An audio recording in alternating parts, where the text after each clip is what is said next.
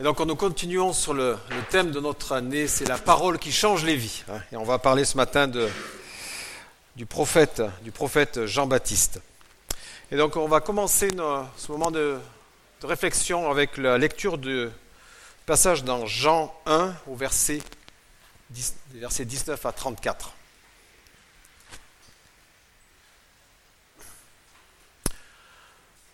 Voici le témoignage de Jean lorsque les autorités juives lui envoyèrent de Jérusalem une délégation de prêtres et de lévites pour lui demander Qui es-tu?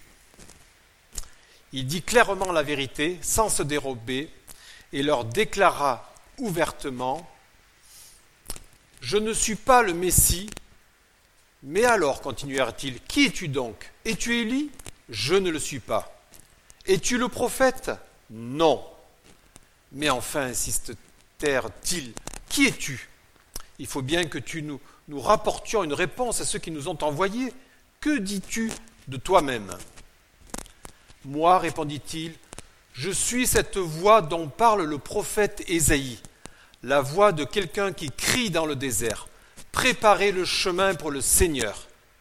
Les envoyés étaient du parti des pharisiens. Ils continuèrent à l'interroger. Si tu n'es pas le Messie, ni Élie, ni le prophète, pourquoi donc baptises-tu? Moi, leur répondit Jean, je vous baptise dans l'eau, mais au milieu de vous se trouve quelqu'un que vous ne connaissez pas. Il vient après moi, mais je ne suis pas digne de dénouer la lanière de ses sandales. Cela se passait à Béthanie, à l'est du Jourdain, là où Jean baptisait.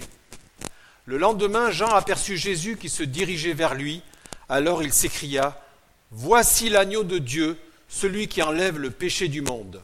C'est de lui que je vous ai parlé lorsque je disais, Un homme vient après moi, il m'a précédé, car il existait avant moi. Moi non plus, je ne savais pas que c'était lui. Mais si je suis venu baptiser dans l'eau, c'est pour le faire connaître au peuple d'Israël. Jean-Baptiste rendit ce témoignage, j'ai vu l'Esprit descendre du ciel comme une colombe et se poser sur lui.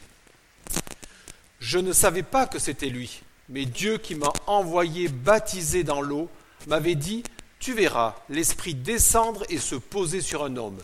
C'est lui qui baptisera dans le Saint-Esprit. Or cela, je l'ai vu de mes yeux et je l'atteste solennellement, cet homme est le Fils de Dieu. Voilà, jusque-là, Première lecture. Moi je suis celui qui crie dans le désert, rendez droit le chemin du Seigneur. Élisabeth et Zacharie, ses parents, n'auraient certainement pas imaginé avoir un tel fils. Un homme si particulier, si atypique, avec un ministère hors du commun, un extrêmement important dans le plan de Dieu pour l'annonce de la bonne nouvelle de Jésus. Un fils qui a très mal fini ses jours, jeune, la tête sur un plateau. Luc nous raconte la naissance miraculeuse de Jean-Baptiste, son père, son père prêtre, alors qu'il officie dans le temple, reçoit la visite de l'ange Gabriel qui lui annonce que malgré leur âge avancé, lui et sa femme vont avoir un fils qu'ils doivent prénommer Jean ce qui veut dire Dieu a fait grâce. Et Zacharie, incrédule à cette nouvelle, devient muet, et ce, jusqu'à la naissance du bébé. À la suite de cette naissance, Zacharie, magnifique chant de une prophétie sur le ministère de son fils. Élisabeth est parente de Marie, mère de Jésus. Elles vivront grossesse ensemble. Marie s'étant réfugiée chez sa cousine. Donc c'est deux femmes, deux grossesses extraordinaires, deux enfants avec un destin exceptionnel. Jean-Baptiste et Jésus sont donc cousins. Jean-Baptiste, en toute logique, aurait dû devenir prêtre, comme son père, se marier, avoir des enfants. Mais son destin sera tout autre. Et l'exceptionnel ministère de Jean-Baptiste sera annoncé par Gabriel, l'ange Gabriel à son père. On peut lire ça dans Luc 1, au verset 14 à 17. Il sera pour toi le sujet d'une très grande joie, et beaucoup de gens se réjouiront de sa naissance. Il sera grand aux yeux du Seigneur. Il ne boira ni vin, ni boisson alcoolisée. Il sera rempli de l'Esprit Saint dès le sein maternel. Il ramènera beaucoup d'Israélites au Seigneur leur Dieu. Il accomplira sa mission sous le regard de Dieu, avec l'esprit et la puissance d'Élie, pour réconcilier les pères avec leurs enfants, pour amener ceux qui sont désobéissants à penser comme des gens justes et former ainsi un peuple prêt pour le Seigneur. C'est un ministère donc prophétique qui est donné à Jean-Baptiste et l'ange dit du niveau d'Élie. Hein, il faut savoir qu'Élie c'était le, premier des prophètes pour les Juifs. Luc et Marc nous disent que Jean-Baptiste passe sa jeunesse dans le désert, habillé d'un vêtement de poil de chameau. Alors le poil, c'était, euh, c'était une sorte de laine, une laine beige, et j'ai vu sur Internet que ça se vend toujours, on peut toujours acheter des vêtements de laine de chameau aujourd'hui. Il avait une ceinture de cuir autour des reins et se nourrissait de criquets et de miel sauvage. Jean-Baptiste est donc une sorte d'ermite, une vie d'ascète et certains pensent qu'il appartenait à la communauté des Esséniens. Cette communauté vivait dans le désert en recherchant la proximité de Dieu et ils pratiquaient le baptême. Et d'ailleurs, c'est eux qui ont laissé des documents à Qumran, qu'on a découvert, si vous avez bien écouté le message de Michael, en 1947. 1947. Et voilà que son ministère de prophète commence, le ministère de Jean-Baptiste, et il sort du désert et il va dans la région du Jourdain. Enfin, de toute façon, le désert euh, touche le Jourdain pour proclamer le message que lui a donné Dieu. Et c'est un message radical. On va l'examiner. Un message de repentance, de nécessité de changer de manière de vie. Et à la suite de la confession des personnes, il les baptise. Et ce ministère de baptiseur a beaucoup marqué son époque, à tel point qu'il est même cité par l'historien antique Flavius Joseph. Mais l'annonce de la venue imminente du Messie est au cœur de la mission de Jean-Baptiste. Luc 1, verset 17, il est là pour former, il est là, il est, il est là pour préparer le Seigneur. non, je me suis trompé, Luc 1, verset 17. Former pour le Seigneur un peuple préparé. Jean 1, verset 23, Je suis celui qui crie dans le désert, rendez droit le chemin du Seigneur. Et Jean 1, verset 6, Il vint comme témoin pour rendre témoignage à la lumière, afin que tous croient par lui. Et Jean n'a eu de cesse de dire qu'il n'était pas le Messie, mais que Jésus était le Messie attendu, qu'il était le Fils de Dieu venu parmi les hommes. Et le ministère de Jean a introduit, préparé le message de repentance et de grâce du Christ et sa mort rédemptrice. L'agneau de Dieu, a-t-il annoncé. Après la mort du prophète, Jésus fera l'éloge, son éloge en disant qu'il était l'Élie, c'est-à-dire le prophète des prophètes pour les Juifs. Et celui, c'est Élie qui était annoncé, qui devait précéder le Christ. C'était lui, Jean-Baptiste, un grand prophète. Alors nous allons examiner le de Jean-Baptiste un message qui prêche le changement radical et le renoncement au péché. Et ce changement, dit-il, doit se voir concrètement dans la vie des gens. Le baptême qui est mis en valeur et pratiqué, et puis l'annonce, bien sûr, du Messie, Jésus, est au cœur de sa mission. Préparer les vies à recevoir le Christ, à recevoir son message de, salut. Jean annonce Jésus. Il annonce la venue du Messie, sa présence physique, là tout de suite, mais aussi il annonce son message, le message de la nouvelle alliance, alliance de grâce, alliance d'engagement vis-à-vis de Dieu. Alors tout d'abord, un message, c'est Jean annonce, demande un changement radical. Il prêche un changement radical. Et le ministère de Jean-Baptiste attire les foules et aussi les chefs religieux, qu'ils soient pharisiens ou sadducéens. Il enseigne la nécessaire repentance des personnes qui doivent reconnaître publiquement leur état de pécheur. Changer radicalement car le royaume des cieux s'est approché. Le rituel cultuel avec les sacrifices, l'observation des fêtes religieuses, la montée à Jérusalem lors de la Pâque, l'observation de toutes les règles de la vie d'un juif, tout cela ne suffit pas pour s'approcher de Dieu, pour être agréé par Dieu. Non, il faut autre chose. Il faut tout d'abord, nous dit Jean-Baptiste, une réelle repentance, la reconnaissance de sa nature de pécheur. Les pharisiens acceptaient difficilement de se voir en homme pécheur. Ils étaient si fiers de leurs efforts pour observer la loi et se permettaient aussi de juger ceux qui ne le faisaient pas aussi fidèlement. Jésus d'ailleurs le relèvera dans une parabole, mais dans cette parabole, en fait, il n'inventait rien. Il, met dans la bouche d'un pharisien, dans Luc 18, Ô Dieu, je te rends grâce de ce que je ne suis pas comme le reste des hommes, qui sont rapaces, injustes, adultères, ou encore comme ce collecteur de taxes. Il faut donc une réelle repentance. Il faut renoncer à sa vie de pécheur.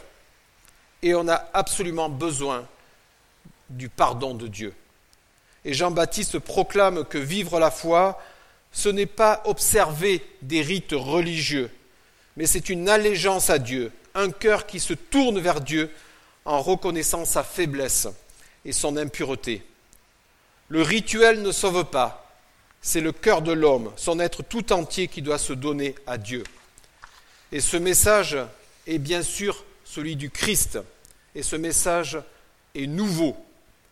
Il est toujours nouveau pour nous aujourd'hui, il est toujours nouveau pour nos contemporains, car les religions qui nous entourent insistent surtout sur le rituel il faut une décision personnelle, vivre une conversion et non, et non prendre la suite d'un héritage coutumier.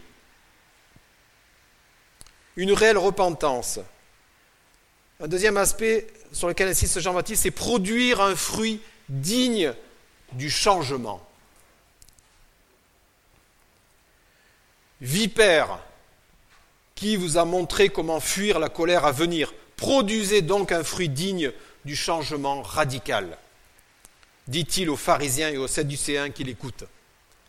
Je ne sais pas si on oserait dire ça aujourd'hui hein, dans un message, moi je ne me permettrai pas, mais Jean-Baptiste pouvait le faire. Ici aussi, il prépare le ministère de Jésus, qui aura les mêmes paroles dures d'ailleurs pour ses chefs religieux. Nous avons Abraham pour père. Voilà en quoi il se glorifie une double lignée prestigieuse, une lignée de sang et une lignée de tradition. La tradition, pas. L'héritage religieux, quel qu'il soit, ne sauve pas. Être fille d'eux ou fils d'eux ne sauve pas. Eux aussi, ces chefs religieux, comme les autres, ont besoin de la repentance. Mais leur orgueil et leur aveuglement leur en empêchent. Et Jean-Baptiste leur dit que l'on reconnaît un homme, un homme de Dieu à ses fruits et non pas à ses paroles. Tout arbre, dit-il, qui ne porte pas de beaux fruits est coupé et jeté au feu. Et vous savez que le feu dans la Bible, c'est synonyme, c'est l'image de l'enfer. Hein. Voilà ce qu'il dit au chef de religieux. Tout arbre qui ne porte pas de beaux fruits est coupé et jeté au feu. Hein. Il faut avoir le courage de le dire.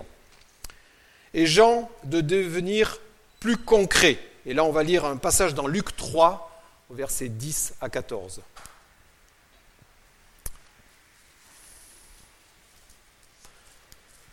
Les foules lui demandèrent alors Que devons-nous faire? Il leur répondit Si quelqu'un a deux chemises, qu'il en donne une à celui qui n'en a pas. Si quelqu'un a de quoi manger, qu'il partage avec celui qui n'a rien il y avait des collecteurs d'impôts qui venaient se faire baptiser. Ils, leur demandèrent à Jean, Maître, que devons-nous faire? N'exigez rien de plus que ce qui vous a été fixé, leur répondit-il. Des soldats le questionnèrent aussi, Et nous, que devons-nous faire N'extorquez d'argent à personne et ne dénoncez personne à tort. Contentez-vous de votre solde. C'est un message qui est toujours d'actualité. Hein. La vie d'une femme, d'un homme de Dieu, cela se voit à ses fruits. Et c'est aussi ce que va annoncer Jésus ensuite. Va, Jésus dit, va et ne pêche plus à Zachée. Dans Luc 6, il y a la, la parabole de l'arbre et du fruit, il y a la parabole de la paille et de la poutre, la parabole du bon samaritain, etc. Dans toutes ces paraboles, Jésus montrera que la foi implique de bons fruits par la suite. La foi se voit aux fruits de l'homme, de la femme qui ont la foi en Dieu. Jean-Baptiste prêche cela sur les bords du Jourdain. Et ce message radical, il va le prêcher jusqu'au roi Hérode. Hérode était très très intéressé par, ce prophète parce qu'il disait, et il avait voulu l'écouter, et donc Jean-Baptiste va prêcher aussi auprès du roi Hérode. Mais Luc, 13, verset, Luc 3, verset 13. Mais, il y a un mais, Hérode le tétrarque, à qui Jean faisait des reproches au sujet d'Hérodiade, femme de son frère, et au sujet de toutes les mauvaises actions qu'Hérode avait commises, ajouta encore à toutes les autres celle d'enfermer Jean en prison. Jean-Baptiste avait vraiment du courage hein, d'aller jusqu'à Hérode et de lui dire entre guillemets, toutes ces quatre vérités, comme il le disait aux pharisiens, aux sadducéens. Jean est mis en prison, et puis un soir de fête, Hérode, ivre et émoustillé par la danse de la fille de sa femme, fait une promesse stupide. Et voilà que la mère de la fille, qui est la femme d'Hérode, agacée elle aussi par les reproches du prophète, demande la tête de Jean et elle l'obtient.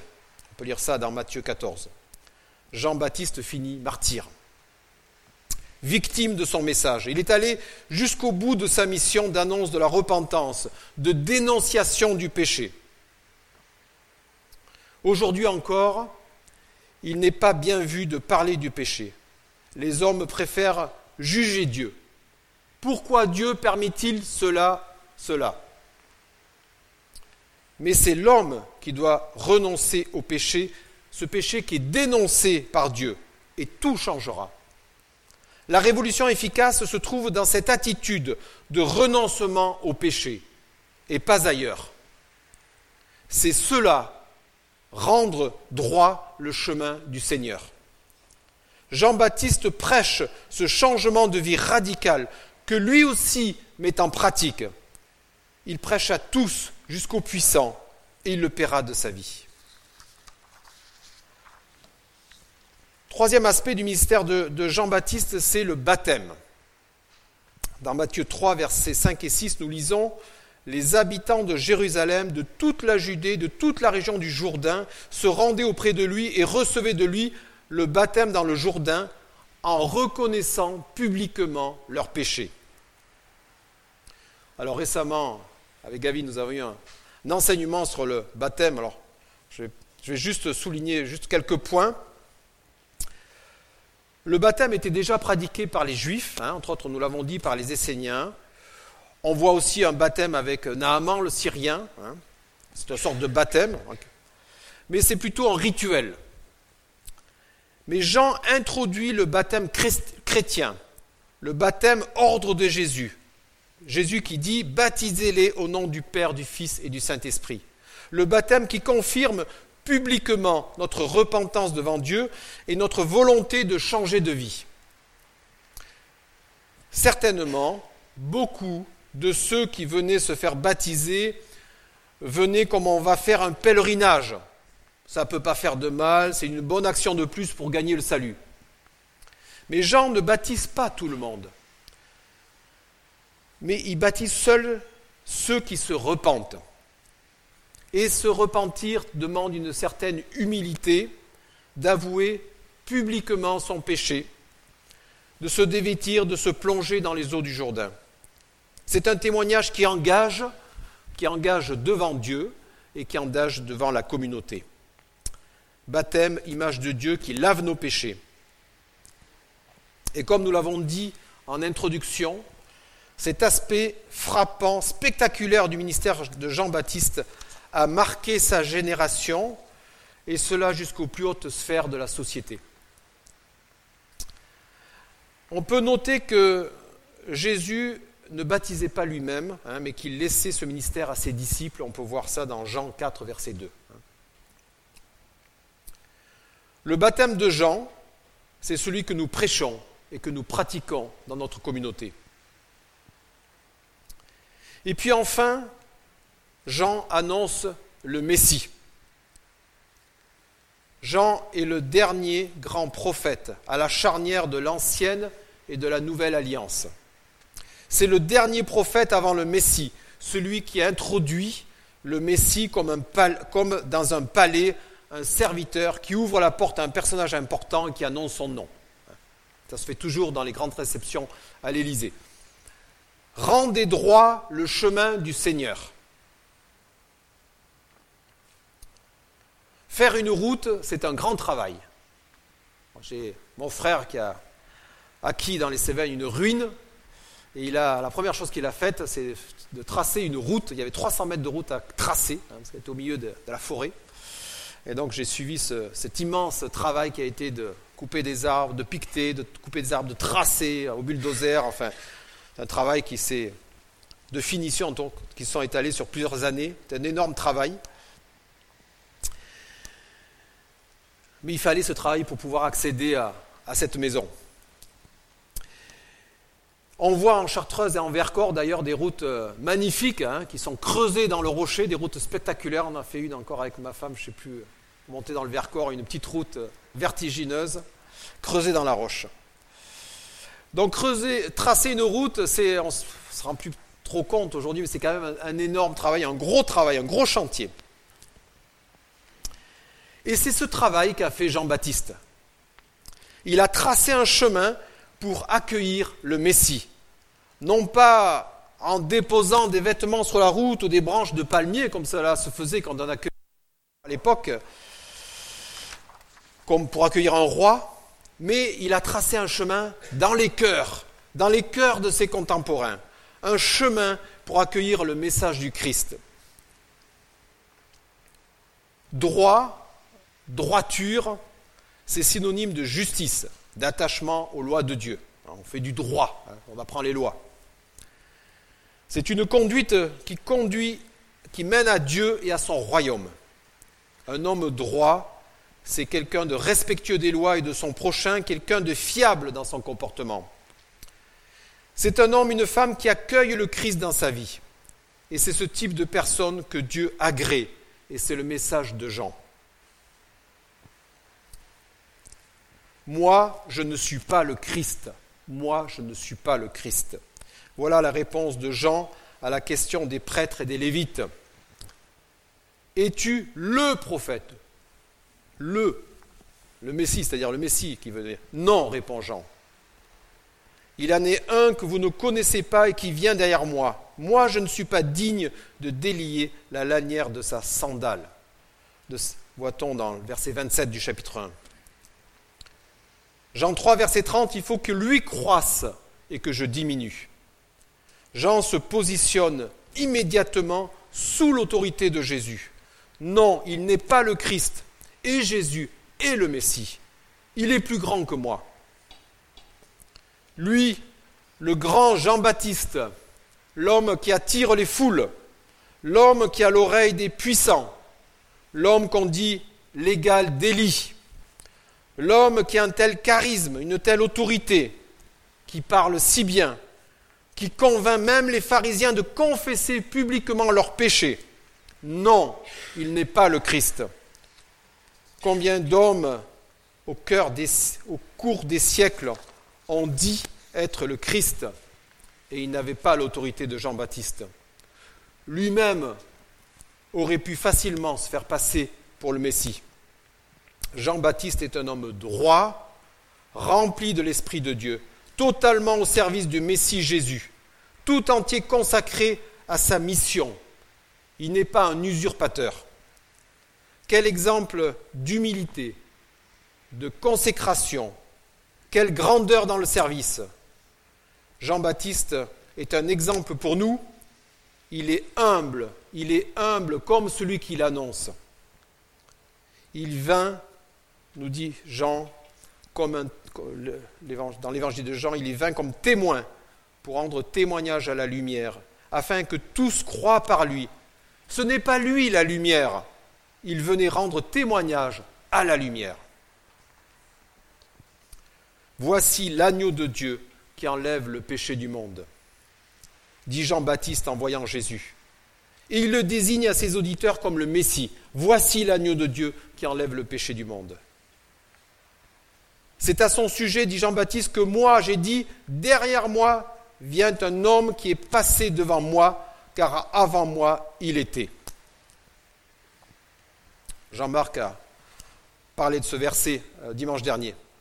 Ce verset qui nous dit que Jésus est Dieu. Jean-Baptiste a eu la confirmation définitive de cela, bien qu'au départ de son ministère, on, on, lui a parlé de Jésus qu'il était le Messie. Quand il dit je ne le connaissais pas, c'est-à-dire que bon, c'était son cousin, c'était quelqu'un de sa parenté, mais de là à dire que c'était le Messie, non, il a eu une révélation de Dieu depuis son ministère, et cela a été confirmé lors du baptême de Jésus. Car il a vu l'Esprit de Dieu descendre sur Jésus comme une colombe, et une voix dire Celui-ci est mon Fils bien-aimé, c'est en lui que j'ai pris plaisir. Et ça a été un moment solennel, impressionnant, un baptême extraordinaire. Et c'est une scène un peu qui ressemble un peu à, à la scène de la transfiguration, car là Jésus s'est révélé visiblement comme un être divin. Et Jean-Baptiste, vraiment, il a eu la conviction définitive que c'était lui, le Messie. Voici l'agneau de Dieu. Il annonce ainsi la future victime expiatoire, celui qui permettra de couvrir le péché de l'humanité tout entière. C'est lui qui baptise dans l'Esprit Saint. L'Esprit de Dieu sera donné à quiconque croit. Il sera répandu sur tous les hommes qui croient. C'est le miracle de la conversion, un don, une puissance, un consolateur donné à chaque croyant. Un miracle incroyable, extraordinaire, qui était autrefois réservé aux seuls prophètes ou aux grands hommes de Dieu. Moi-même, j'ai vu et j'ai témoigné que c'est lui le Fils de Dieu conclut Jean. André et Simon, disciples de Jean, parce que Jean euh, avait, plusieurs, avait des, disciples autour de lui, le quittent alors pour suivre le Messie. Et ils disent, nous avons trouvé le Messie, disent-ils. Et là, on voit que Jean-Baptiste s'efface. Et d'ailleurs, euh, cela doit vexe un peu ses disciples. On voit ça dans Jean 3, les disciples de Jean sont vexés. Parce qu'ils voient les foules maintenant suivre Jésus, et puis les disciples de Jésus qui baptisent, j'allais dire à tour de bras, qui baptisent beaucoup de gens. Mais à, cette, à ces disciples qui sont un peu froissés, il, leur, dit de très belles paroles qu'on va lire dans Jean 3 au versets 27 et 30. Jean répondit, Nul ne peut s'attribuer une autre mission que celle qu'il a reçue de Dieu. Voilà, ça c'est très, humble de la part de Jean-Baptiste. Vous en êtes vous-même témoin. J'ai toujours dit, je ne suis pas le Christ, mais j'ai été envoyé comme son précurseur. À qui appartient la mariée? Au marié. Quant à l'ami du marié, c'est celui qui se tient à côté de celui et qui l'écoute. Entendre sa voix le remplit de joie. Telle est ma joie. Et à présent, elle est complète. Lui doit devenir de plus en plus grand et moi de plus en plus petit. C'est une belle réponse de, Jean-Baptiste à ses disciples. Voilà, il réaffirme le message du salut en Christ. Il réaffirme avec une grande clarté qu'il n'est pas le Messie, mais que c'est bien Jésus qui est le Messie tant entendu. Alors il y a un passage dont je veux absolument parler aussi, c'est c'est à la fin de Jean-Baptiste où il est emprisonné, il est dans une période extrêmement éprouvante et il va un peu douter. Hein. On ne va pas le lire, on voit ça dans Luc 7. Et il dit euh, à, certains de ses disciples d'aller voir Jésus et, de demander à Jésus, est-ce toi celui qui vient ou devons-nous en attendre un autre hein? Alors c'est vrai que c'est un, peu triste. Ce n'est plus ici le grand Jean-Baptiste. Il est épuisé, il est déprimé, il est en bout de course. Bah, il a vécu quand même une épreuve, grosse épreuve à la fin de sa vie. Mais la, réponse de Jésus est pleine d'optimisme. La réponse de Jésus qui donne aux disciples de Jean qui demandent de, porter à Jean-Baptiste. Mais cet état de, un peu dépressif de Jean-Baptiste nous montre aussi que Jean-Baptiste était bien un homme comme nous. Et que Jésus, par contre, est bien le Messie, le Christ, l'agneau de Dieu, le Sauveur du monde, notre Seigneur et notre Sauveur.